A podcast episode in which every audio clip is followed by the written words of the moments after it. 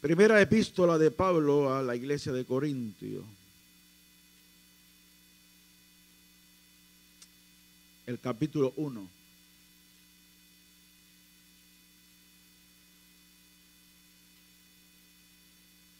Adoración cantaba,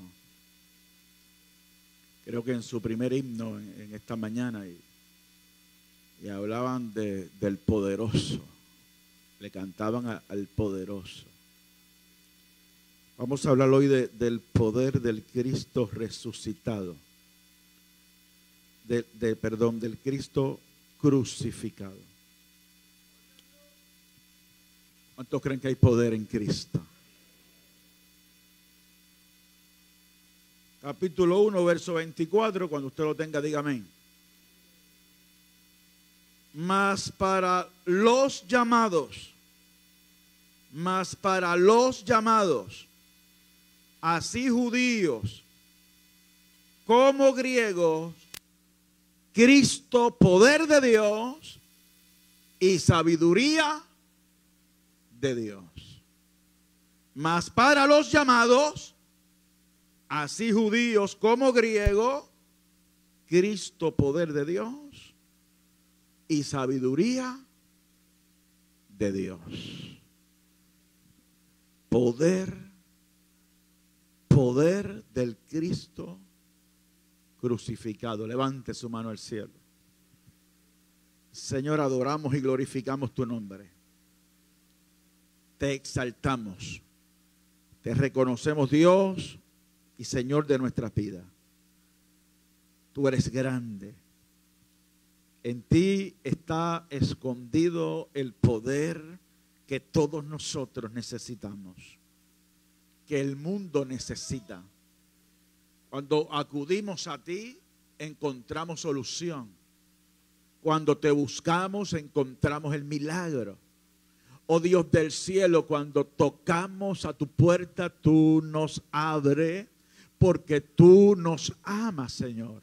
Estamos ante tu presencia creyendo la iglesia levanta sus manos, la iglesia clama a ti, creemos en ti, confiamos en ti. Oh Dios del cielo, yo te suplico milagros, te suplico prodigios, te suplico que tu palabra corra libremente, anunciando bendición, trayendo esperanza a este pueblo. Señor, lo creo, tu palabra es la verdad, tu palabra es vida.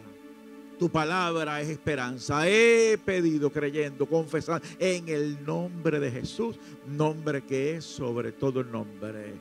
Y diga al todo el pueblo, amén. Aleluya.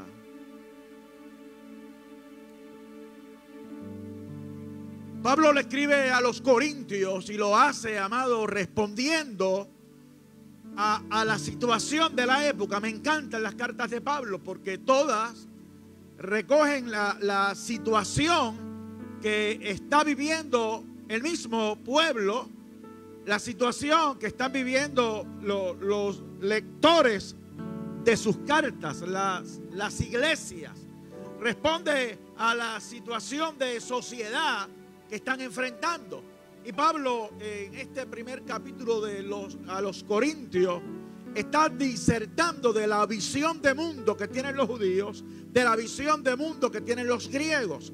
Está disertando sobre la esperanza que tenían los judíos, aquellos que buscaban, aquellos que estaban esperando, y, de las más altas aspiraciones del pueblo griego. Es importante esto, amado, porque tenemos que preguntarnos qué es lo que está buscando el mundo de hoy. ¿Qué están buscando los pueblos de hoy? ¿A qué es lo que están aspirando los pueblos el día de hoy? ¿Qué buscan? ¿Dónde están buscando soluciones? ¿Dónde están buscando esperanza? ¿De qué quieren agarrarse para tener vida? Pues yo creo, amado, que siglos después estamos en el mismo contexto. Los judíos tenían una aspiración. Los griegos tenían una aspiración. Eran diferentes. Los judíos esperaban al Mesías, esperaban un rey, un líder, un caudillo, un hombre fuerte, un líder fuerte que trajera liberación a su pueblo. Usted está escuchando a los pueblos de hoy. Se está dando, siempre se ha dado, pero recientemente de una manera bien marcada, los conceptos de izquierda y de derecha. las aspiraciones de la gente de izquierda, políticamente hablando, socialmente hablando. Se están como eh, que agrupando los pueblos, la gente, en estos dos grandes grupos. Y, los izquierdistas o los izquierdosos creen que eh, la solución está en el socialismo. Y, y, todo lo que deriva de ello pues lo respaldan, lo, apoyan. Hasta en Puerto Rico yo me quedo asombrado cuando veo eh, incluso figuras prominentes del país respaldando, por ejemplo, a, a, este grupo terrorista, Hamas, que atacó a Israel de manera cruel. Sacan hasta pancartas, apoyamos a Palestina, apoyamos eh, a este grupo. Y, la gente, amado, está buscando alternativas donde no las hay. Están buscando alternativas donde lo que ha habido siempre es fracaso. Están buscando alternativas en aquello que, que, no ha funcionado y que no puede darle esperanza. Están buscando poder donde no lo hay están buscando esclavizarse sin necesidad cuando hay un Dios que ofrece libertad, que ofrece vida y que ofrece esperanza. Se están aferrando a la muerte, rechazando al autor de la vida, al que quiere que tengamos vida y vida en abundancia. Cuánto le dan gloria al Cristo todo poderoso. Los griegos Creían que las soluciones estaban en la inteligencia, en la sabiduría humana, en la filosofía, en la razón, en la lógica. Entonces, la figura de Cristo que predicaba Pablo no representaba para ninguno de los dos grupos una alternativa y una esperanza. Porque uno que nació en Belén, uno que murió crucificado, que le dieron muerte de malhechor, no puede ser el caudillo, el líder, el rey poderoso que esperaban los judíos. Por eso Cristo vino a ser tropezadero para los judíos. Uno que murió de esa forma de ninguna manera puede representar la sabiduría humana que buscaban los griegos. Y, en ese contexto es que Pablo le escribe a los corintios y comienza diciendo en el capítulo 1, ¿dónde está el sabio? ¿Dónde está el letrado? ¿Dónde está el discutidor? de este mundo, de este siglo. ¿Acaso lo consultó Dios cuando planeó su plan de salvación? ¿Podrían jamás ellos haber ideado tal plan de redención si hubiesen sido mostrado un milagro? En cambio, los griegos buscaban sabiduría, se sentían interesados en los razonamientos humanos, en los argumentos, en la lógica. Y Pablo le dice, ¿dónde está el sabio? ¿Dónde está el disputador? ¿Dónde está el que va a debatir sobre esto? Y, cuando Pablo hace estas preguntas, yo, yo recuerdo a Dios en el torbellino, en el torbellino, cuando, cuando cogió a Job y le dijo, ok, ahora tú me escuchas, ahora, ahora yo pregunto y tú me contestas. ¿Dónde estabas tú cuando yo creaba el mundo?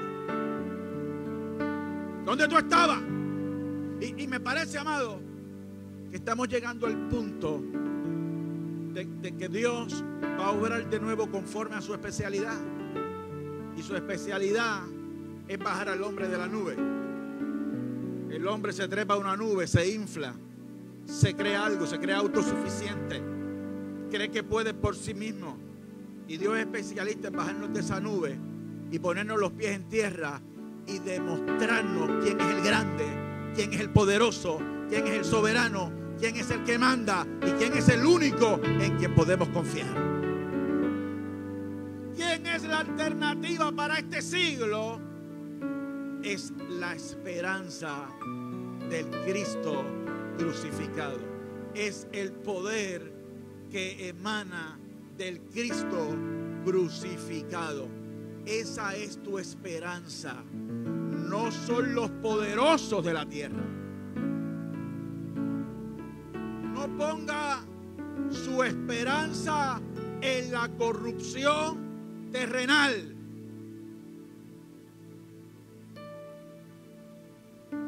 ¿Se acuerdan del comandante?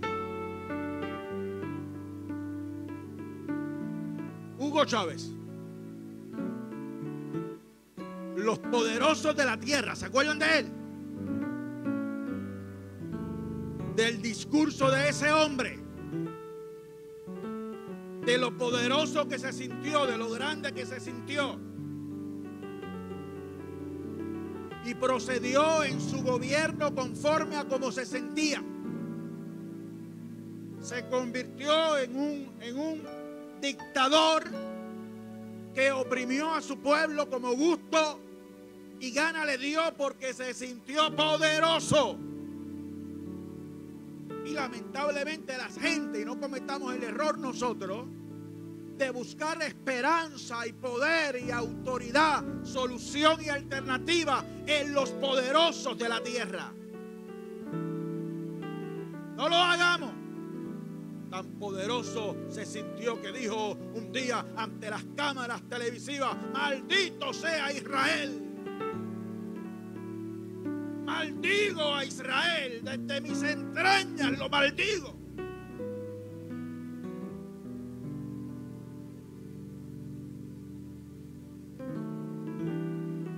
Pero Dios le dijo a Abraham, bendito los que te bendijeren y maldito los que te maldijeren. Pero aquel gobernante se creyó tan grande, se creyó con la autoridad de maldecir al pueblo de Dios. Y dijo, lo maldigo desde mis entrañas. Diez meses después, de sus entrañas surgió un cáncer que acabó con su vida. Maldito los que te maldijeren. Con Dios no se juega y con el pueblo de Él tampoco. Entiéndalo. Este enfrentamiento que estamos viendo hoy, esta guerra que estamos viendo hoy, no es nueva, amado no comenzó los otros días. Aquí el conflicto principal entre estos dos pueblos ha sido el mismo por siglos. Es un asunto de, los linderos que le puso Dios a unas tierras. Claro, para los que creemos, para los que creen, para los creyentes, para los que la Biblia es la palabra de Dios. Y Dios en su soberanía le otorgó esas tierras a este pueblo. Salte de tu tierra y de tu parentela y dale para la tierra que yo te mostraré. A Moisés le dijo, dile a mi pueblo que marche. A Josué le dijo, dale vueltas a todas aquellas murallas y griten el día que yo les diga que las murallas van a caer. Y van a conquistar Y sigue este argumento. No, que si Israel conquistó es porque ya allí había gente. Así que los malos es Israel, porque ya esas tierras estaban habitadas. Así que los malos son Israel. Son los israelitas. Porque los sacaron. Y ellos preguntan y me dicen y debaten conmigo y me dicen, pero no es verdad, estaban allí ellos primero o no. Esas tierras estaban habitadas, sí o no. Y es como para callarle la boca a uno. Y sale el argumento, si conquistaron fue porque estaban habitadas, así que no es de ellos, era de nosotros. Y entonces sí, yo le digo, sí estaban habitadas. El problema es que no es de ellos. No era de ellos. Nunca ha sido de ellos. Porque de Jehová es la tierra y su plenitud. El mundo y los que en él habitan. Y el dueño de las tierras se la quiso dar a su pueblo. ¿Qué quieren que yo haga? ¿Qué quieren que yo haga? Ah, que humanamente esto se puede ver de una forma. Olvídese de humanamente. Porque los pensamientos de Dios son más altos que los nuestros. Los caminos de Él son más altos que los nuestros. Él es el que sabe, Él es el soberano. Alabado sea el nombre del Señor. ¿Cuál es el enfrentamiento? Lucha de poder, lucha de ver quién tiene el Dios más grande. Ha sido lo mismo, es el arca del pacto con Dagón, son los profetas de Baal contra el, contra el profeta Elías. Es el mismo enfrentamiento. ¿Quién tiene al Dios verdadero? Ustedes vio cuando ese grupo tumbaban la verja, tumbaban la muralla. Usted vio los videos. ¿Qué era lo que gritaban mientras entraba, eh, entraban aquellas tierras? Alá, alá, alá, alá, alá, alá, alá. Es un asunto religioso. Es un asunto de fe. La pelea es la misma. El enfrentamiento es el mismo el arca del pacto lo, pusieron en el templo de Dagón, junto a Dagón, los filisteos, el pueblo de Filistea, la Palestina. El arca del pacto representaba al mismo Dios, lo metieron al mismo templo, lo pusieron en igualdad de condiciones, pero Dagón cayó postrado y mutilado porque Jehová, el Dios de Israel, siempre gana. Y Pablo dice, ¿dónde está el sabio? ¿Dónde está el disputador de este siglo? ¿Dónde están los que buscan sabiduría? ¿Dónde están los que creen que, el intelecto humano es la solución? Es la respuesta. Y termina diciéndole, es en Cristo crucificado que está el poder y que está la sabiduría. Es en Cristo que está el poder y está la sabiduría. ¿Dónde están los hijos de Dios aquí? ¿Dónde están? ¿Dónde están los hijos de Dios? Y es ese poder, es ese poder el que me da esperanza. Es ese poder el que, el que produce mi fe. Es ese poder el que me permite todos los días levantarme. Es ese poder al que puedo acudir en cualquier necesidad que yo tenga. Es ese poder el que puedo buscar cuando mi cuerpo se enferma. Es ese poder el que me va a resolver mis asuntos familiares. Es ese poder al que tengo que acudir en cualquier circunstancia de mi vida. Mi esperanza no son los hombres, mi esperanza es el Dios de Israel, el Todopoderoso. poder de Cristo crucificado. Y dice Efesios 2.16. Hay, hay una palabra poderosa que nos indica claramente que e, el poder de Dios para reconciliar, escúchame bien, para reconciliar al hombre con él. Efesios capítulo 2, verso 16. Mire, amado, a través del pecado, el hombre se apartó de Dios. Es a través del poder de Cristo crucificado que podemos nosotros ser reconciliados con Él. ¿Lo está usted entendiendo?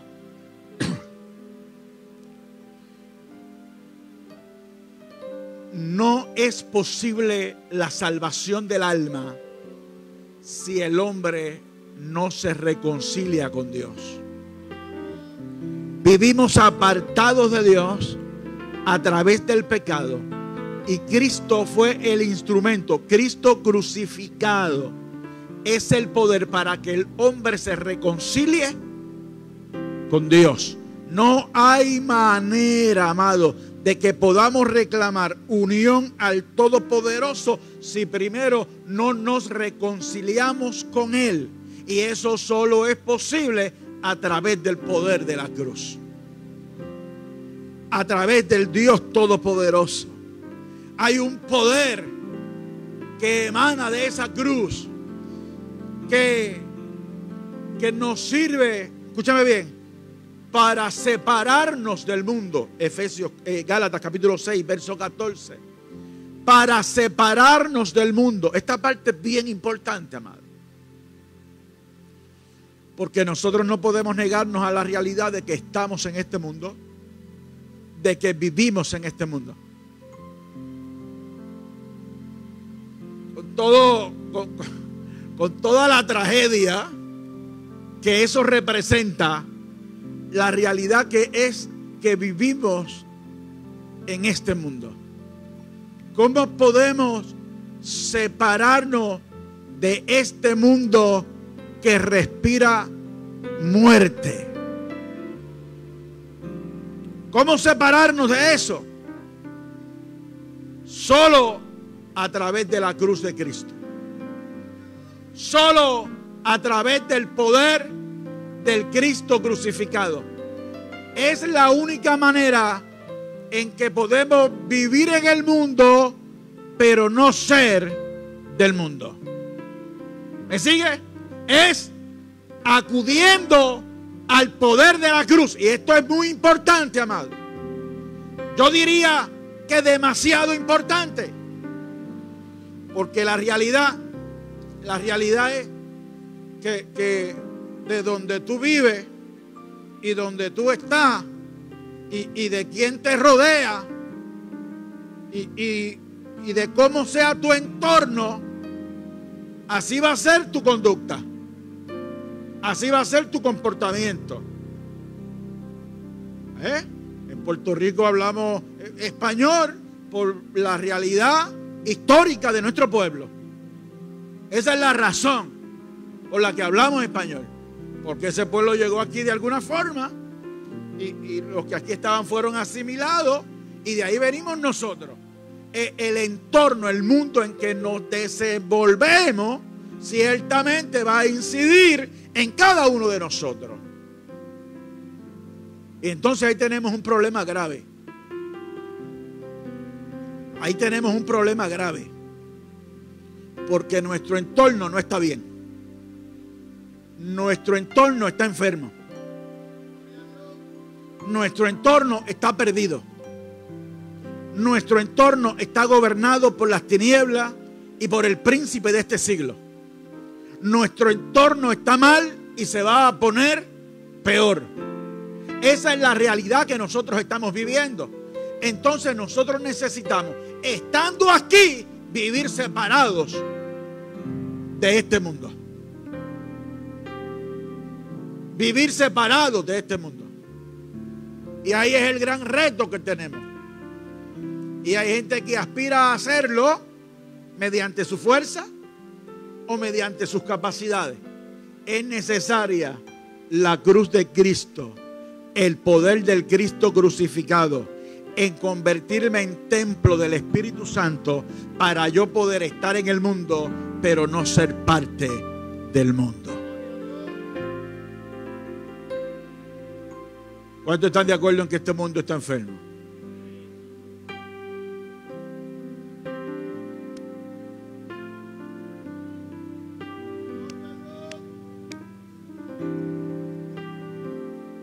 Este mundo está, mire, ¿sabe cómo está este mundo? Mire, está así.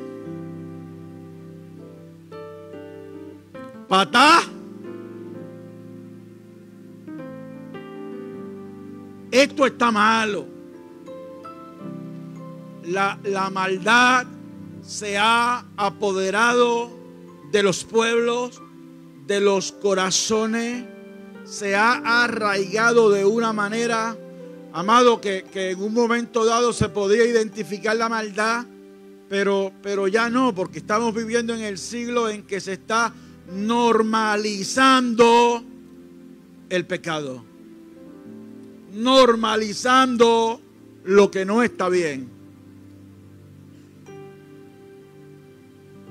Y tú, para tú lograr vivir separado de este mundo, tú necesitas el poder del Cristo de la cruz. No hay otra manera de lograrlo. Para tú vivir separado de este mundo, tienes que humillarte de tal forma de que nazcas de nuevo, de que seas nueva criatura y venga el Espíritu Santo a hacer de tu casa, de tu vida, un templo.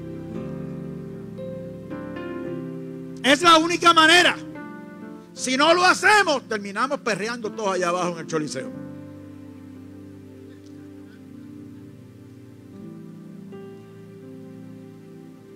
Si no lo hacemos, a pejear todo el mundo. Si no lo hacemos, terminamos diciendo, termino yo en este micrófono, el Señor reprenda al diablo. Termino yo diciendo que los hombres pueden ser mujeres si quieren y las mujeres pueden ser hombres si quieren. No hay problema con eso. Termino diciendo que el pecado no existe. Termino diciendo que Bad Bunny es el compositor del año. Que Rafael Hernández se le queda corto. Termino diciendo que esa es la música que hay que seguir, que, que ese es el modelo que hay que seguir, porque ha generado tantos millones en un año.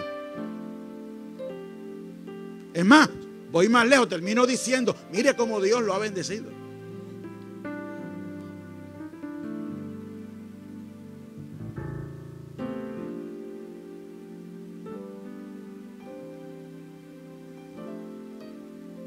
Tengo que lograr vivir separado de este mundo entre tanto que estoy aquí.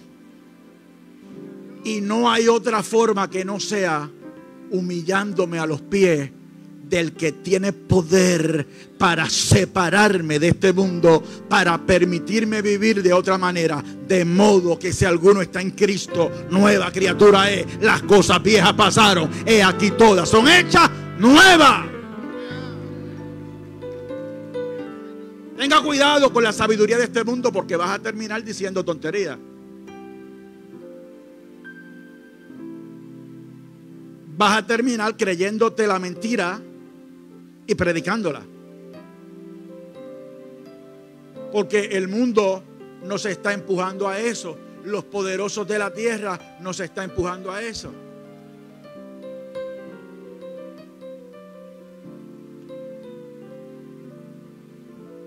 El otro día Pablo José, el nieto de Hernández Colón. Me perdonan, yo soy así. Yo soy así. Pablo José, el otro día se tiró un selfie.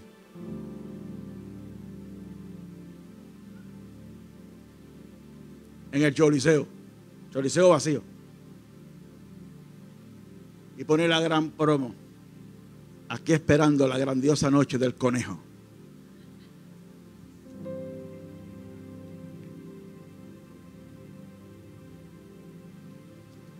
Yo lo vi y dije, ay Dios mío, siéntate a esperar que voy a votar por ti.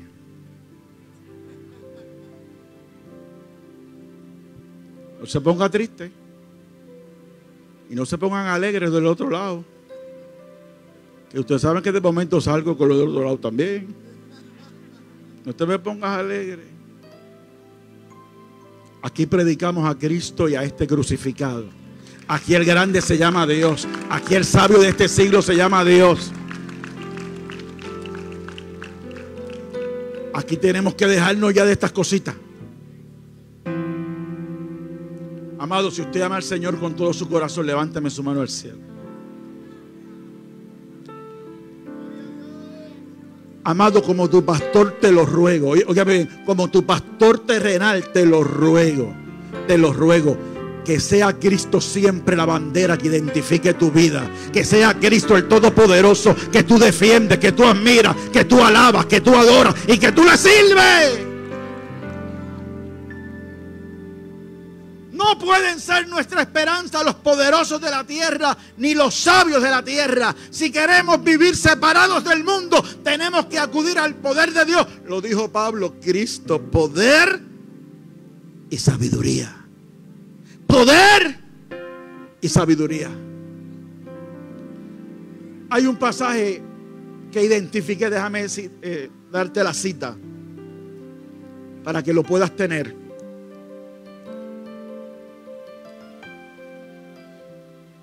Bueno, en Filipenses 2.9 nos explica que, está, que, se le ha dado un nombre que es sobre todo nombre, para que en el nombre de Jesús se doble toda de lo que está arriba en los cielos, la tierra y debajo de, ese es el poderoso. Ese es el nombre que va por encima de todo. Ese que es el más grande que los poderosos de la tierra. Se le ha dado poder para crucificar la carne. Galatas 5, 24. Poder para crucificar la carne. Te estoy dando la cita para que después tú la busques. Importante. Crucificar la carne con sus deseos y pasiones. Ay, Dios mío. No sé. Creo que voy a dañar esto un poquito, pero aquí voy crucificar la carne con sus deseos y pasiones. Cargamos con la carne. Es innegable. Está en el paquete. Somos alma, somos espíritu, pero también somos cuerpo. Y, la carne que cargamos tiene pasiones y tiene deseos. Y de hecho, a eso es que está respondiendo el mundo. Toda esta música loca que usted está... ¿A, quién glorifica? A, los deseos y a, las pasiones de la carne. Déjame tirar un comentario aquí a sacármelo del cuerpo.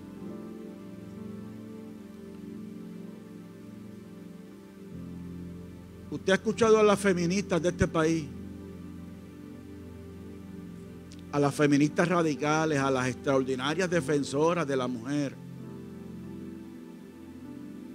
Usted las ha escuchado criticar la letra de estos cantantes locos. Letra que denigra a la mujer, letra que tiene a la mujer por objeto. ¿Usted la ha escuchado criticar esto? No, al contrario, se espejean la cancioncita. Ve por dónde va este mundo. Este mundo está loco, amado.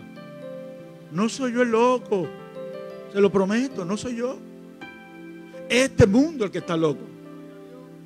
Este mundo está loco. Entonces, esa carne que tú cargas y que te va a invitar a un montón de cosas menos adorar a Dios. Te voy a empezar por lo más simple. El Señor dijo, el espíritu está dispuesto, pero la carne es débil. Y a la hora que tu espíritu te dice, tienes que orar, tienes que hincarte, tienes que hablar con Dios. Tu espíritu te dice claramente, tengo que orar. Tu alma te dice, necesitas orar. Pero tu cuerpo te dice, acuéstate, a descansar. Tú has trabajado demasiado, tú estás agotado.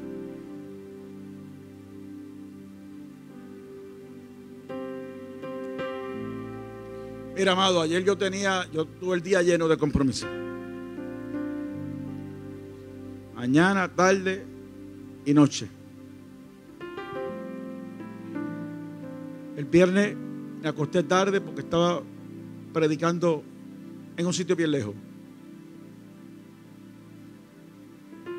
Y cuando esa alarma sonó el sábado, que yo tenía tres compromisos, amado, lo que yo sentía en el cuerpo, yo tenía como sacos de cemento encima. Sí, a Dios mío. Me levanté porque tenía que levantarme. A veces la carne te va a traicionar y va a querer que tú respondas conforme a sus deseos y sus pasiones. El ojo es un problema. ¿Sí o no? El ojo es un problema. Por eso tenemos que tener cuidado lo que miramos. ¿De qué alimento mi mente? Y para colmo, estamos en este mundo. Caminamos por esas calles. Tenemos televisores, tenemos internet. No estamos exentos a todo, a, a todo el oleaje de cosas que están sucediendo en este mundo. Y tu ojo se va a enfrentar a tentaciones. Se va a enfrentar a cosas que no están bien. ¿Cómo vencer eso? ¿Cómo, cómo lograr vencer eso? ¿Cómo salir ileso de las tentaciones? ¿Cómo no ceder a lo que el mundo me está vendiendo? ¿Cómo, cómo dominar eh, esta carne que lo que quiere es que yo me meta tres, cuatro, cinco, seis alcapurrias al día?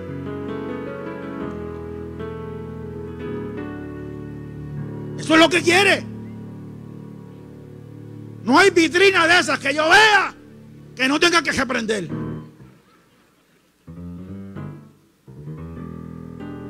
¿Y cómo te las ponen? Que puedes ir hasta en el carro de lejos y te queda.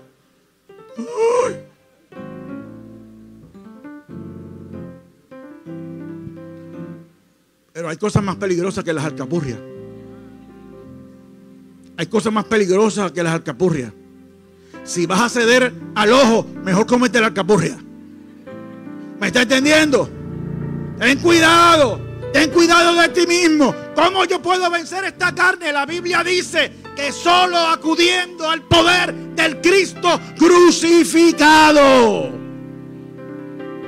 Es rendirme a Él, es vivir para Él es tenerlo en mi mente siempre, es levantarme diciendo, te amo Señor, mi vida es tuya, nací para adorarte, nací para honrarte, hoy quiero serte fiel, ayúdame.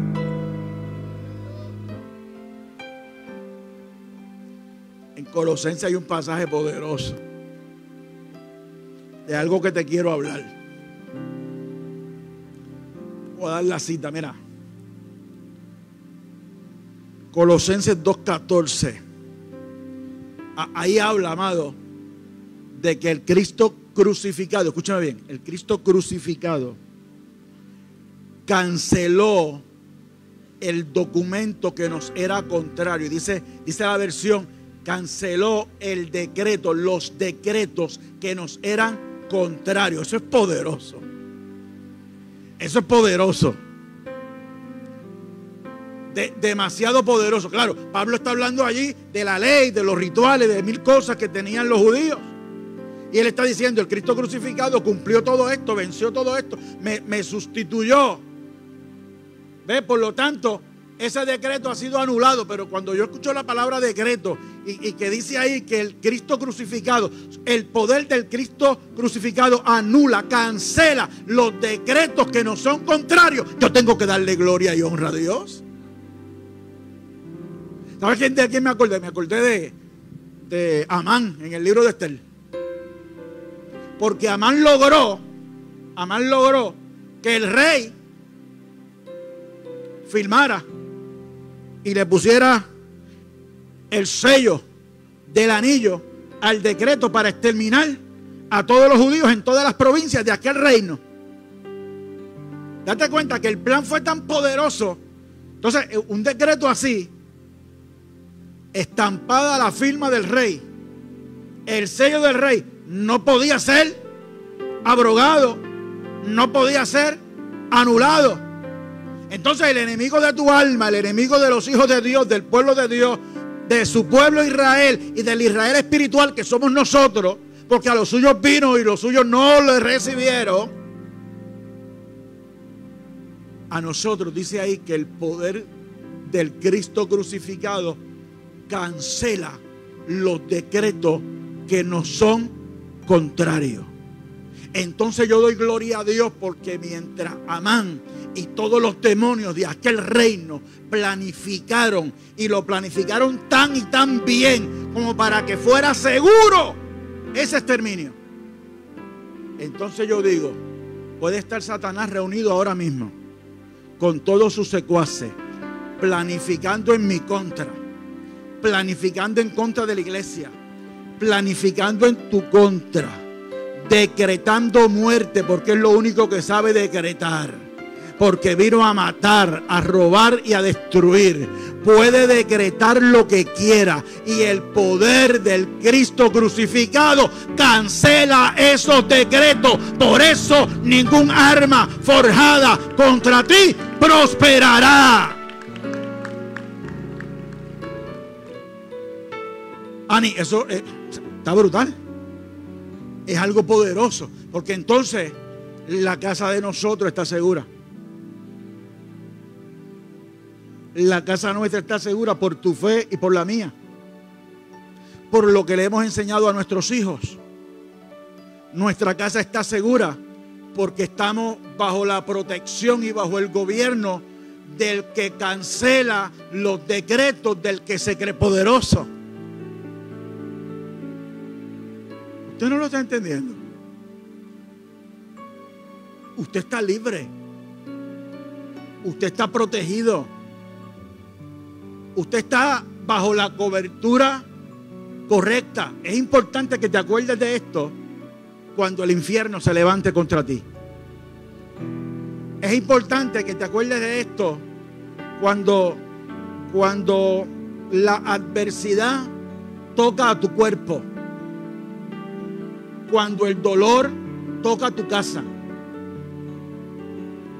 Cuando el dolor toca tus emociones y tu alma. Cuando la confusión trata de apoderarse de ti. Porque el infierno no respeta. Usted sabe lo que es atreverse, meterse con Cristo en el desierto con 40 días de ayuno encima. Y se atrevió a meterse. Y había decretado. Y quería desviarlo tras tocar los planes de Dios. Pero Cristo siguió para el frente por amor a ti. Y terminó en la cruz diciendo, consumado es, vencí la muerte, vencí el pecado y vencí al infierno.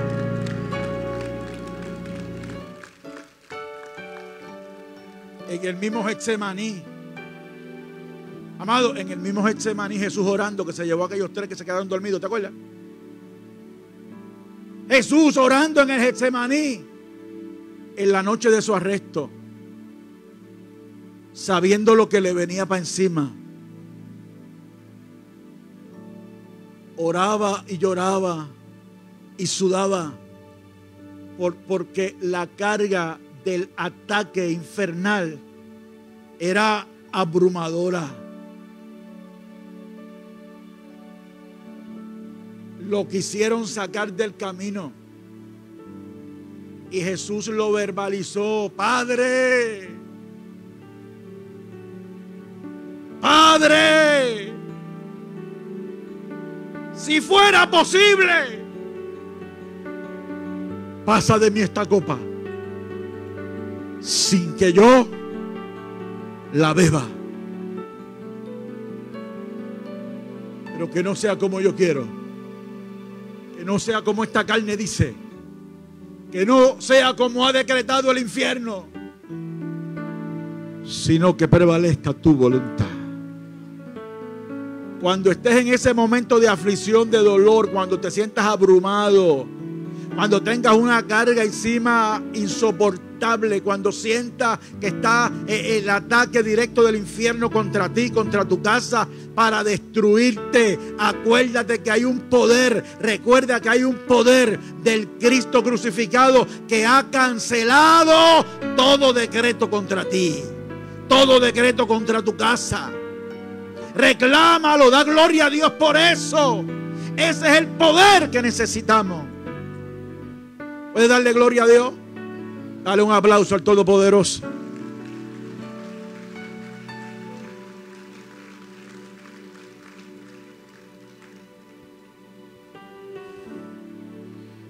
Poder para deshacer el viejo hombre con sus malas obras. Eh, eh, eh. No lo deje resucitar. No lo deje resucitar. Viernes yo estaba predicando en una iglesia y era una campaña, entonces hicieron como un una bienvenida para las visitas, hicieron una dramatización, un bien bonito. Entonces, eh, el lema de ellos era eh, entregarlo todo, te entregamos todo, te entrego todo, Señor. Entonces ellos cogieron una maleta de cosas y las fueron entregando. Las tiraron, las fueron entregando. Las fueron entregando. fue bien bonito, bien espiritual. Eh, el poder de Dios se manifestó. Y tenían entre ellos muchos billetes. Como te, te entrego el poder del dinero, esto, esto ya no es lo que me gobierna a mí. Y también lo tiraron al suelo. Y fue bien bonito. Y mientras cantaban, y, hubo un mover de Dios especial, pero yo me fijé en algo, porque uno, porque uno se fija en los detalles. Y después se lo dije cuando cogí la parte. Y es que cuando terminaron, se acabó el himno. Vinieron unos cuantos y todo lo que habían tirado los recogieron de nuevo y lo metieron en la maleta. Y yo le dije, todo está muy bonito, pero lo que entregue, no lo recoja de nuevo. Lo que le entregues a Dios, no lo recojas de nuevo. Lo que quieres fuera de tu vida, lo que Dios sacó, lo que, lo, lo que entregaste, ese viejo hombre que entregaste, no lo recojas de nuevo. No vuelvas atrás. No vuelvo atrás, no vuelvo atrás. Te lo entrego todo. El viejo hombre ya no me gobierna. Puedes levantar tu mano y darle gloria a Dios. Eh, una preguntita esa, una preguntita ahí que, se me ocurre, una preguntita. No me la tienes que contestar si no quiere. Tranquilo. ¿Alguna vez has sentido el viejo hombre ¿Alguna vez has sentido que como que quiere... Dímelo, dímelo, dímelo.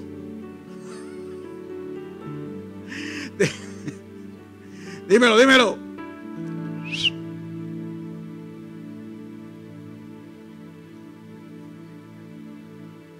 No seas vencido de lo malo, sino vence con el bien, el mal. Dale un aplauso al Dios de la gloria. Lo dejamos, lo dejamos en el bautismo. Las aguas bautismales se lo tragaron. Allá se ahogó. Ahora soy nueva criatura en Cristo. Ahora soy nueva criatura en Cristo. Aleluya. Y ahora toda mi vida, lo que soy y lo que hago, se lo confío al poder del Cristo crucificado. Míralo, está en la cruz. Allí murió por ti. Allí murió por ti. Y allí nos dio poder para vencer. Dale un aplauso a Jesucristo. Póngase en pie. Póngase en pie.